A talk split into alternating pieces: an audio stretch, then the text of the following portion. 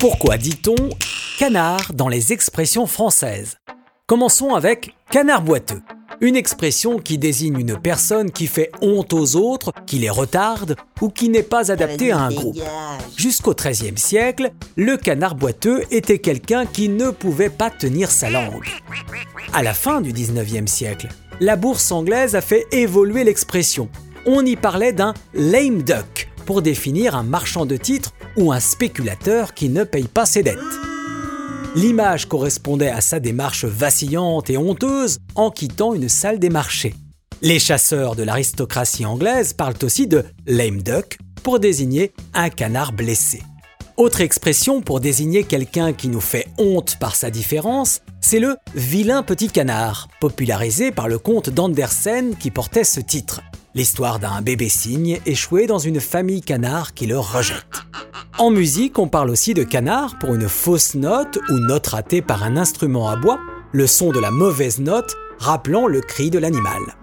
Depuis le milieu du 19e siècle, le canard est aussi ce morceau de sucre trempé dans le café par les hommes du grand monde qui offraient ce sucre à leurs enfants en récompense. Comme on trempe rapidement son sucre pour éviter qu'il ne se dissolve, il s'agit d'une métaphore avec l'animal qui trempe rapidement son bec pour attraper de la nourriture.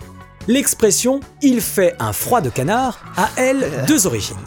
Celle de la migration en hiver des canards qui partent se réchauffer au soleil, et celle de la chasse aux canards qui se déroule aussi en hiver, obligeant les chasseurs à rester immobiles dans le froid pendant des heures en attendant leur proie. Enfin, terminons avec deux expressions plus récentes.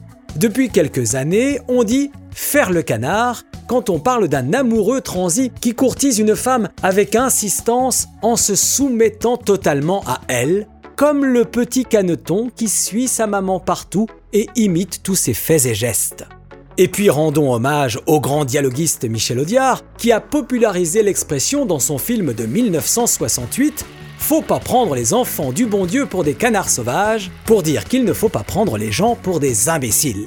Nous aurions effectivement été des imbéciles si nous n'avions pas rendu hommage à cette comédie avec l'immense Bernard Blier et la délicieuse Marlène Jobert. Sur ce conseil, je vous dis à bientôt.